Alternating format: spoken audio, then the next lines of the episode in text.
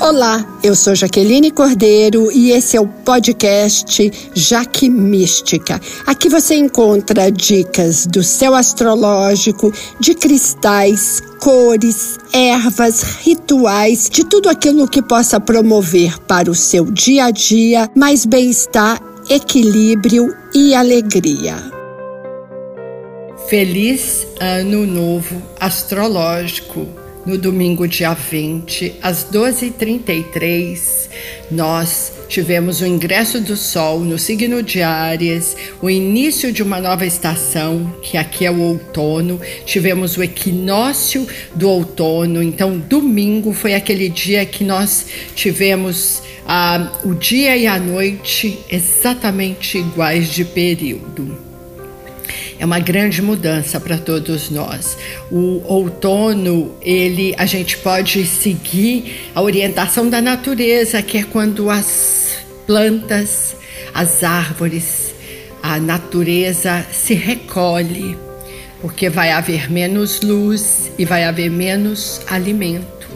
E esse recolhimento também é um convite para todos nós e essa é uma semana onde nós vamos ter um protagonismo fortíssimo de Mercúrio, fazendo com que, que é o planeta da comunicação, das ideias, do pensamento, e vamos trazer esse exercício de pensar sobre o que nós queremos para 2022, porque sim, para nós astrólogos, o ano de 2022 começou no dia 20 de março e vai até 20 de março do ano que vem. Essa é uma semana cheia de movimentos no céu. Já na segunda-feira, nós temos um encontro entre Mercúrio e Júpiter que estão em Peixes, ali na madrugada.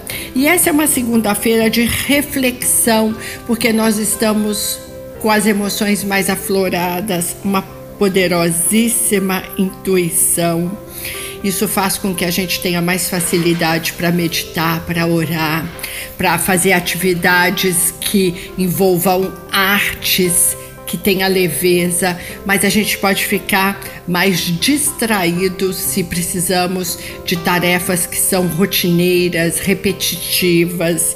A gente consegue menos, há menos foco nesse dia. Uma, uma, uma energia ótima para o para o impalpável, mais complicada para as questões pragmáticas. Daí nós vamos ter na terça-feira, tem um alerta importante, dia 22, um perigo no céu. O, o, lembrando que a astrologia aponta uma dinâmica, mas nós temos o livre-arbítrio. Por isso que é tão bom entender sobre o nosso mapa, ouvir sobre o céu da semana com profissionais que você considera sério, porque aí você tem uma antecipação do que vai acontecer e se preparar. É como uma viagem. Você estuda as estradas, vê o tempo e se prepara, porque essa viagem será feita. No dia 22, nós temos o encontro de Marte, que representa o nosso lado guerreiro, fazendo uma quadratura, um aspecto difícil, um ângulo de 90 graus, com Urano, que é o planeta do imprevisto. Ele rege muito a consciência social, ele fala dos grupos, do coletivo. Então a gente pode ter uma terça-feira com um. É, pessoas, um grupo contestando, se rebelando. Talvez a gente possa pensar que lá na guerra da Rússia contra a Ucrânia, é, é, pessoas em, em, países vizinhos ou, ou nesses próprios países venham dar voz da contestação. Mas aí, como esse é um aspecto difícil e perigoso, a gente pode ter.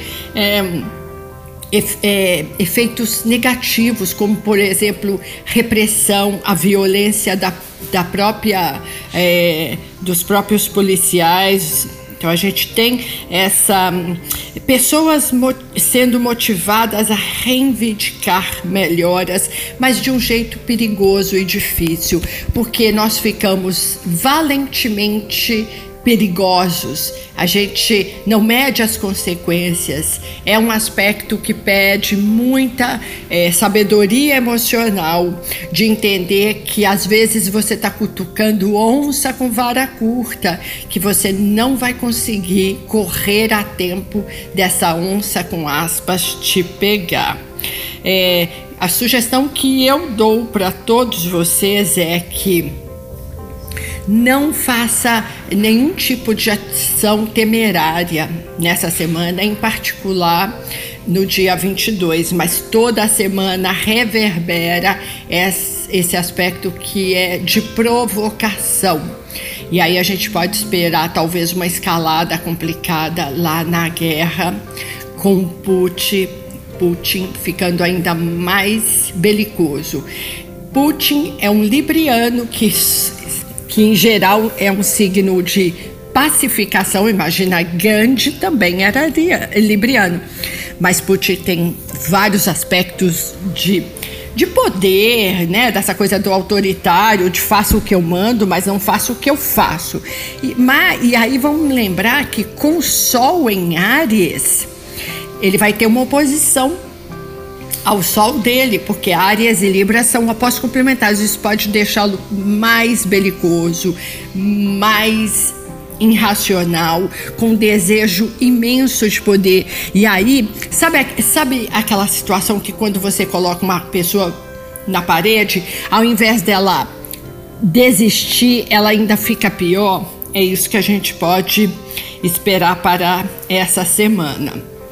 Vamos torcer, vamos vibrar. Se cada um fizer uma meditação e nesse momento mandar uma luz verde para o nosso planeta, para a saúde da natureza e uma luz branca para a terra, para a gente promover a paz, de grãozinho em grãozinho a gente faz grandes revoluções. Ah, esse aspecto ele pode ser considerado também, Marte Urano, uma provocação nas nossas relações afetivas. Marte tem uma relação também com sexualidade, aquele desejo. E com Urano, isso pode significar que essa semana predispõe a o questionamento das suas relações, se elas estão ruins, acomodadas, mornas e principalmente se sua vida sexual com o parceiro, a parceira, é ruim. Aí a gente tende a explosão, inclusive. Né? Aquilo que você está guardando, guardando, você no momento assim de muito impulso, lança tudo e aí não tem mais o que fazer. A gente pode é, viver nessa semana rupturas inesperadas é, nas relações e às vezes nas parcerias também profissionais. Um, um sócio que era subjugado e que rompe com tudo e termina a a sociedade. Aí a gente precisa pensar a respeito disso. E o que mais nós temos é que mais ali para sexta-feira nós vamos ter um encontro de Mercúrio, grande protagonista da semana, com Netuno. E aí sexta-feira é um dia ótimo de você fazer um retiro espiritual, de você ir para o interiorzinho, para a mata, pra, ou para a natureza, né, perto das águas, rio, mar, cachoeira, lagoa. Silenciar, ler mais, assistir séries, mas tudo com leveza. Saia da exposição do noticiário difícil, porque é muito fácil, é só ligar a TV, é só sair na rua, é só ver um jornal. Eu não estou sugerindo ser poliana e não olhar a realidade como ela é mas eu estou sugerindo fazer um detox de tanta pressão, porque é isso que está acontecendo. E esse Mercúrio com Netuno, ele evoca muito é, das questões espirituais. Talvez a gente tenha sonhos muito mais lúcidos, é, proféticos. A gente tenha desejo de pintar um mandala, de mexer com plantas, de customizar uma roupa, é, de fazer um curso de canto ou de desenho porque esse é um aspecto que está muito ligado aos artistas, aos dançarinos, aos fotógrafos, aos músicos, aos poetas, um, aos atores. É um aspecto de bastante ligado à criatividade, inspiração e sensitividade. E aí no domingo, no dia 27, a gente encerra a semana com a entrada de Mercúrio, que representa a mente, o pensamento concreto, a nossa fala, a nossa palavra, em Ares, às 4h47 da madrugada.